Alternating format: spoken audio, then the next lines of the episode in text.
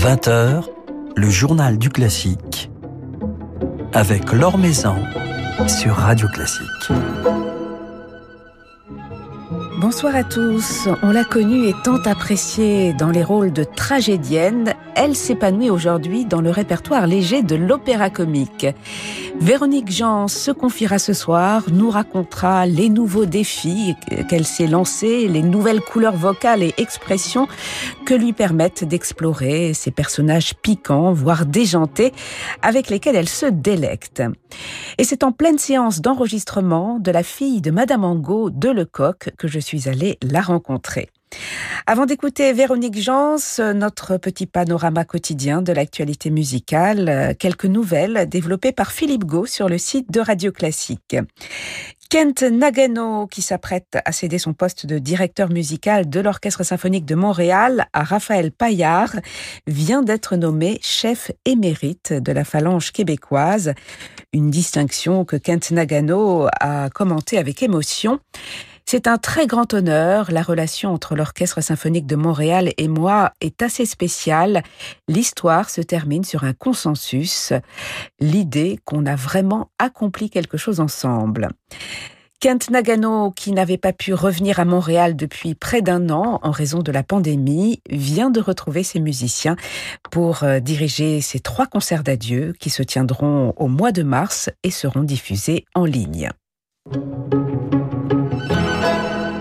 L'Orchestre de la Suisse romande organise des concerts en tête-à-tête pour son public, une parade pour pallier la fermeture des salles et susciter ainsi de nouvelles expériences musicales plus intimes. Ces concerts sont donnés un peu partout dans la ville de Genève, magasins de fleurs, boutiques ou anciens bâtiments industriels, des petites performances gratuites d'une dizaine de minutes avec quelques membres de l'orchestre en formation chambriste, suivis d'échanges avec le public et euh, bien souvent chargé d'émotions. Une expérience qui pourrait se poursuivre jusqu'à la réouverture des salles, espérée en Suisse pour le 22 mars, date en tout cas envisagée par le gouvernement fédéral pour un assouplissement des mesures sanitaires. En France, c'est toujours en ligne que les concerts s'apprécient et que les musiciens tentent de maintenir un lien avec le public. Emmanuel Bertrand se produira ainsi avec l'Orchestre national de Bretagne samedi 6 mars et proposera quelques jours avant, le mardi de mars, un moment de rencontre et d'échange sur la page Facebook et sur le site de l'Orchestre national de Bretagne. La violoncelliste interprétera à cette occasion le concerto pour violoncelle de Marie-Jaël. Marie-Jaël, l'une de ces grandes figures féminines de la musique romantique française, admirée par Liszt, Franck ou encore Saint-Saëns, et dont on redécouvre depuis quelques années la musique. Son concerto pour violoncelle révèle une personnalité hors du commun. C'est le grand souffle romantique, un chant généreux porté par une quantité stupéfiante d'idées musicales, nous dit Emmanuel Bertrand. Alors en attendant de l'écouter, le 6 mars en ligne dans ce concerto de Marie-Jaël, je vous propose de retrouver Emmanuel Bertrand, interprète de Saint-Saëns, dans un petit extrait du final euh, du premier concerto avec l'Orchestre symphonique de Lucerne et James Gaffigan.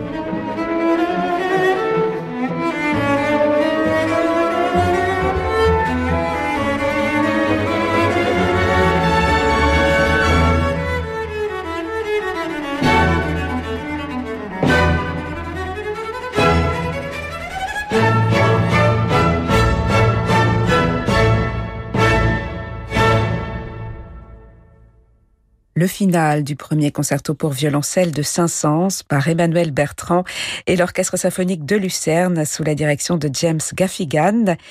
Emmanuel Bertrand qui nous offrira donc sa lecture du concerto pour violoncelle de Marie-Jaël le 6 mars avec l'Orchestre national de Bretagne et David Mollard-Soriano. Un concert diffusé sur le site et sur la page Facebook de l'orchestre. Emmanuel Bertrand participera également le mardi 2 mars à une rencontre accessible en podcast. L'Or Maison sur Radio Classique. Elle vient de s'illustrer dans ce merveilleux enregistrement de la comédie musicale Ô mon bel inconnu de Reynaldo Hahn, publié par le Palazzetto Bruzane. Véronique Jans y incarne Madame Aubertin, femme respectable d'un chapelier, tentée par le démon de midi alors que son mari rêve justement d'aventures extra-conjugales. Et puis bientôt, c'est dans le rôle de Mademoiselle Lange euh, que nous pourrons découvrir euh, Véronique Jans, Mademoiselle Lange, une poissonnière qui se donne des airs de grande dame dans l'opéra comique La fille de Madame Angot de Charles Lecoq, rôle que Véronique Jans vient d'enregistrer toujours avec l'équipe du Palazzetto Bruzane. Et c'est justement à l'occasion d'une séance d'enregistrement à la scène musicale que je suis allée la rencontrer, échanger quelques mots entre deux prises. Un exercice, l'enregistrement que la soprano apprécie tout particulièrement et dans lequel elle s'est beaucoup illustrée ces derniers temps. Il y a quelques jours encore, elle était à Lille pour graver la voix humaine de Poulenc avec l'Orchestre national de Lille. Et la voici donc de nouveau sous les micros, interprète de Lecoq avec l'Orchestre de chambre de Paris et Sébastien Roulant des rendez-vous qui se sont glissés récemment dans son agenda pour son plus grand bonheur. Non, c'était pas du tout prévu, mais c'est effectivement les, enregistrements, c'est la seule chose qu'on a le droit de faire en ce moment. Alors pour la voix humaine, effectivement, que je viens d'enregistrer à Lille, en fait, c'était une période de concert qui devait, on devait faire des concerts de la voix humaine à Lille et qu'on avait repoussé plusieurs fois et puis on s'est dit bon ben voilà, on va pas les faire, on va pas y arriver, donc faisons directement l'enregistrement. Donc c'est vrai que passer de la voix humaine à Madame Angot, c'est quand même un sacré grand écart, mais c'est mais c'est merveilleux. J'étais pas du tout non plus prévu pour le Madame Angot. Euh, je devais faire juste le concert prévu au mois de juin euh, et je remplace euh, une chanteuse qui est enceinte, c'est Antoinette Delfel qui, devait faire ça. Et donc je profite de cette occasion et c'est vraiment, euh, ça fait beaucoup de bien d'enregistrer cette œuvre, surtout en ce moment avec tout ce qui se passe autour de nous, cette incertitude et cette euh, et ce silence imposé qu'on nous impose depuis des mois maintenant, maintenant presque depuis une année. Donc ça fait du bien de oui, de faire ça avec le Palazzetto Bruzane, avec un orchestre qui est plein d'enthousiasme, un chœur merveilleux et des chanteurs-acteurs qui, qui, qui sont pleins d'enthousiasme. Et voilà, je crois que ça fait du bien à tout le monde. C'est vrai qu'on vous sent très heureuse, très épanouie pendant ces séances d'enregistrement. L'enregistrement, c'est faire des prises très courtes, c'est rechanter euh, fois, quinze fois la même phrase, euh, reprendre au milieu d'une mesure, suivre des directives euh, qui viennent d'un haut-parleur. C'est un travail dans, dans le détail, c'est un travail que vous aimez J'adore faire ça, j'adore faire ça. C'est vraiment un travail en, détail, en profondeur. On peut vraiment aller loin, loin, loin. Et si on va trop loin, on nous dit oh là là, c'est trop, mais c'est rarement trop, quoi. C'est vraiment un travail de précision, un travail de recherche. On refait effectivement, on a la chance de refaire plusieurs fois la même chose, donc autant faire des versions différentes. Et puis à la fin, on choisit laquelle est la mieux, laquelle est la plus spirituelle, parle plus aux gens ou quand on rentre. Parce que c'est vrai que tous ces disques qu'on fait, on, on, on, fait, on ne fait qu'une version sonore, on ne fait pas de version euh, vidéo en même temps. Donc, il faut vraiment suggérer aux gens le personnage et, essayer de donner dans la voix et dans les intentions ce qu'on veut faire de ce personnage. Donc, c'est une grande chance de pouvoir faire des disques comme ça encore en studio. Il y en a de moins en moins, malheureusement, parce que ça coûte trop cher. Donc, de pouvoir aller vraiment en profondeur et de chercher euh, euh, la perfection, oui, c'est un peu ça qu'on cherche, je crois. Et dans des bonnes conditions avec un directeur artistique comme Alexandre Radvicki, ça ne peut que se passer bien, évidemment. Alors vous travaillez beaucoup sur la prononciation, sur la langue, avec cette histoire de R qui disparaissent dans cet ouvrage, La fille de Madame Angot. Expliquez-nous cela, Véronique Jans. Oui, c'est une période très étonnante. C'est donc juste après la Révolution française, c'est la période du directoire, en fait, où euh, il y a un courant de mode de, de, chez, les, Français qui est de, refuser la... Ils en ont beaucoup bavé après la Révolution avec la, la, terreur et tout ça, donc ils décident de parler sans R. C'est le, tout le mouvement de ces précieux et merveilleuses, voilà pour les hommes et les femmes, qui sont très excentriques, qui s'habillent avec des vêtements incroyables et qui décident de faire pas comme tout le monde, en fait, c'est ça. Et donc, en l'occurrence, ils ne roulent plus les airs. C'est très amusant de chanter et de parler parce qu'il y a pas mal de dialogue avec ça. Alors, moi, je fais pas partie de ces gens-là, mais euh, euh Flanant, qui fait un, un, de ces personnages, est vraiment très amusant et ça a l'air euh, de rien, mais c'est vachement difficile de parler sans air, sans faire tout d'un coup euh, euh, africain ou quelqu'un qui vient d'un autre continent. Donc c'est vraiment très délicat et très précieux et très amusant, honnêtement. Alors c'est le chef d'orchestre Sébastien Roulant qui définissait euh, l'esprit de, cette partition euh, de Lecoq comme euh, d'un mélange d'élégance et, de brin de folie. C'est ce qui décrit bien, selon vous, Véronique Jans, l'esprit de cette musique. Ah oui, tout à fait. On passe d'une valse à un truc avec les mains, sur les hanches, des, une bagarre entre deux poissonnières qui sont en l'occurrence Mademoiselle, Lange et Clairette, puisqu'elles viennent d'un pensionnat. Enfin, c'est vraiment tout un tas de gens qui se prennent pour des gens qu'ils ne sont pas, en fait. il y a toujours le naturel qui revient. Et, donc ça fait des situations très drôle et c'est très amusant de montrer ça avec la voix, selon le texte qu'on raconte, où il y a tout un duo où, elles, se, elles, se bagarrent toutes les deux et elles se remettent à parler comme elles parlaient quand elles étaient dans cette pension de famille où elles étaient toutes les deux. Elles sortent de la halle, quoi. Vraiment, c'est des filles euh, très très simples, alors que maintenant elles se prennent, surtout Mademoiselle Lange, pour quelqu'un de très chic et de très élégante. Donc c'est très amusant de, de, de, jouer avec ça et, et j'avoue que ça me change beaucoup de toutes ces tragédies que j'ai chantées toute ma vie, euh, que j'ai adorées évidemment, mais là tout d'un coup, c'est surtout en ce moment, ça fait beaucoup de bien.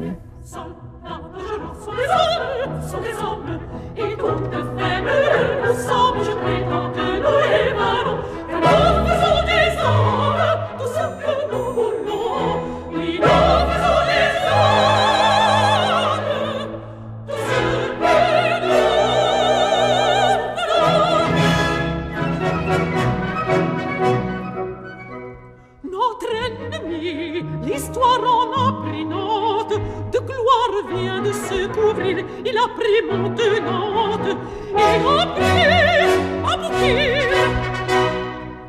Nous, sans danger sein des fêtes, nous avons obtenu de plus brillants succès et fait plus de conquêtes qui n'en feront jamais et fait plus de conquêtes qui n'en feront jamais.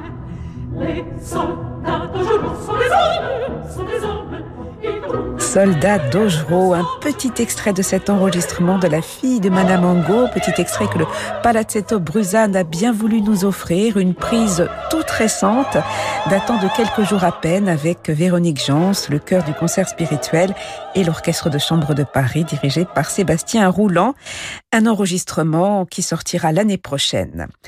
Alors en attendant, on peut retrouver Véronique Jans euh, dans un autre rôle léger, celui de Madame Aubertin dans la comédie musicale Homo belle inconnue de Reynaldo Hahn. Madame Aubertin qui se fait pincer les fesses dans un truculent duo ou qui se laisse aller à la tentation de l'infidélité. Autant de textes piquants avec lesquels la chanteuse se régale aujourd'hui. Encore une fois, j'ai pas eu l'habitude de faire ça beaucoup dans, dans, dans ma vie de chanteuse. Et tout d'un coup, rentrer dans, dans, dans l'esprit de ces personnages avec des, avec des textes, comme vous dites, piquants et amusants et rigolos, et s'amuser avec sa voix et éventuellement parler de temps en temps avec des sons qui sont plus parlés que chantés. C'est Alexandre Radvicki qui, qui m'a fait prendre conscience que j'étais capable de faire ça tout simplement grâce à toutes ces, ces propositions qu'il me fait avec Madame Angot, avec euh, Mon bel inconnu. Euh, et, et c'est vraiment... Euh, euh, tout un pan de ma voix que je n'avais jamais exploré, tout simplement. Donc c'est vraiment euh, très grisant, très excitant et surtout très amusant. En fait, c'est ça l'idée, c'est qu'il faut s'amuser. Si on fait ça au premier degré, on s'en sort pas. Il faut vraiment jouer le jeu. Et le duo de vous m'avez pincé le derrière, on s'est beaucoup amusé quand on a fait ça, effectivement. Ce qui veut dire que vous avez fait euh, tout un travail stylistique, euh, tout un travail euh, sur la voix, Véronique Jans, pour justement aborder ce répertoire si éloigné des, tragédiennes, même s'il y a chez, ces femmes, que ce soit ces poissonnières ou cette Madame Aubertin, il y a une élégance en même temps.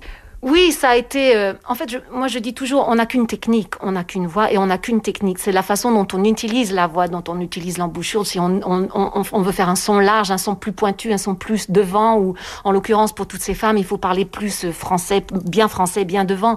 Et c'est vraiment. Euh, une recherche permanente, effectivement. Je, quand je chante Mademoiselle Lange, je chante pas du tout de la même manière que quand je chante euh, Proserpine de Saint-Saëns ou, ou, euh, ou Médée de, de Charpentier. Enfin, c'est vraiment un, déjà, je pense que le texte m'aide tellement. Je, me suis toujours tellement approchée du texte avant tout. Et quand, quand vous dites le texte et quand vous pensez au texte, tout d'un coup, les choses se font naturellement, tout simplement. On n'a jamais vu une poissonnière euh, dire hélas avec beaucoup de chic. Enfin, c'est vraiment un, état d'esprit, je crois. Il faut, il faut faire un petit clac dans sa tête qui fait se transformer en quelqu'un d'autre et, et la voix suit, tout simplement, je crois.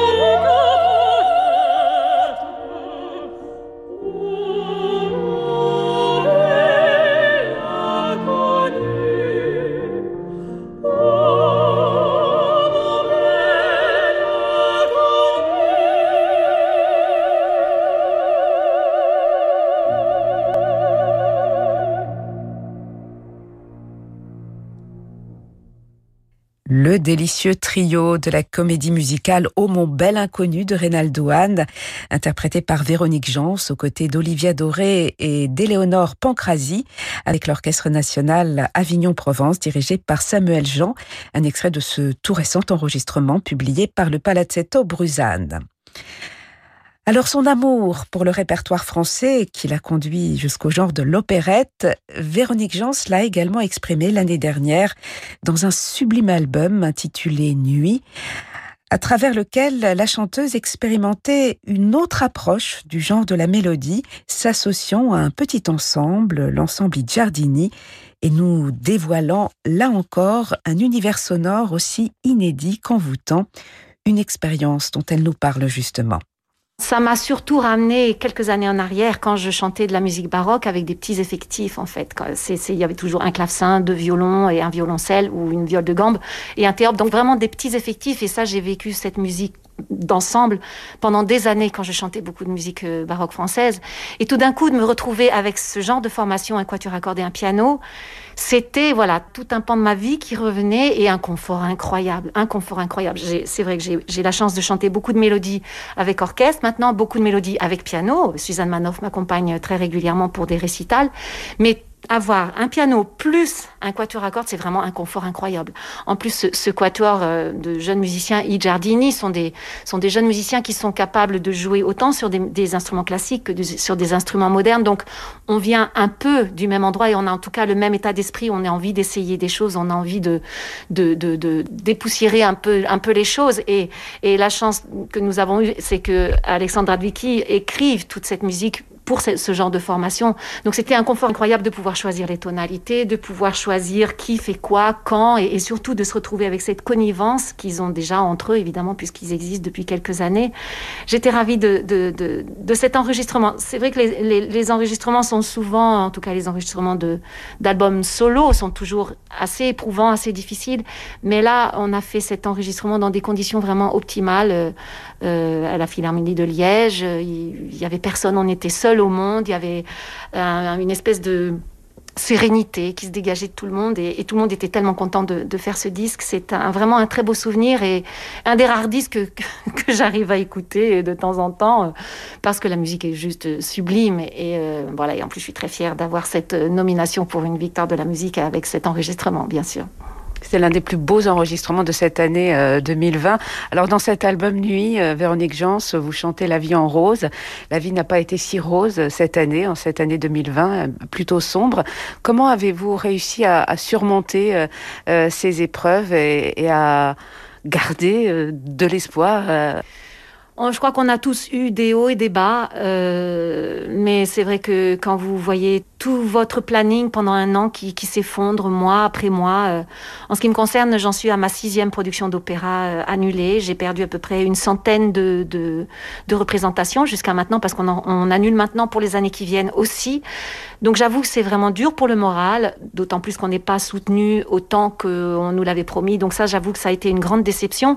Mais heureusement, heureusement, il existe des petites structures, plus ou moins petites, qui, elles, sont prêtes à se saigner pour vous et à vous donner quelque chose, quoi qu'il arrive, même si le concert ne peut pas avoir lieu. Et des structures comme le Palazzetto Bruzane qui, contre vent et marée, euh, changent les projets, inventent des solutions, changent les distributions. Je, devais faire deux disques de 500, puisque c'était l'année 500, comme vous savez, avec des orchestres énormes, des grands chœurs. Enfin, ça, évidemment, tout ça est tombé à l'eau. Mais le Palazzetto a trouvé d'autres solutions. Donc, on a pu enregistrer ce passionnément de messagers. On a pu enregistrer plein de choses qui n'étaient pas du tout prévues. Des mélodies de, de Massenet, voilà, ils ont une capacité de réactivité, de, voilà, pour juste pas nous laisser sur le bord de la route. Et ça vraiment, on ne le dira jamais assez. C'est juste, ce sont les petites structures, en tout cas les structures plus modestes, qui ont eu cet essor et cette envie de nous soutenir et d'être avec nous.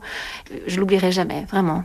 Et vous chanterez Mademoiselle Lange le 30 juin au Théâtre des Champs-Élysées, Véronique Jans on espère que d'ici là, on pourra chanter, on pourra chanter devant une salle, euh, demi-pleine ou pas pleine, enfin bon, peu importe, mais qu'on pourra chanter cette... Euh, ouais, on espère vraiment que ça va revenir parce que là, ça commence à être vraiment long. Vous vous rendez compte Un an, un an de silence, c'est énorme, c'est vraiment énorme. C'est très angoissant. Euh, moi, j'ai la chance de pouvoir travailler, comme vous dites, avec des enregistrements et parce que je chante depuis quelques années, mais je connais tellement de jeunes chanteurs qui ont décidé de faire autre chose, tout simplement, parce qu'ils peuvent pas, c'est pas viable, c'est juste pas viable. C'est une année vraiment difficile, effectivement. Merci beaucoup Véronique Jans, on a hâte de vous retrouver sur scène et puis de découvrir ces nouveaux enregistrements. Merci infiniment. Merci à vous, nous aussi on a hâte, nous aussi.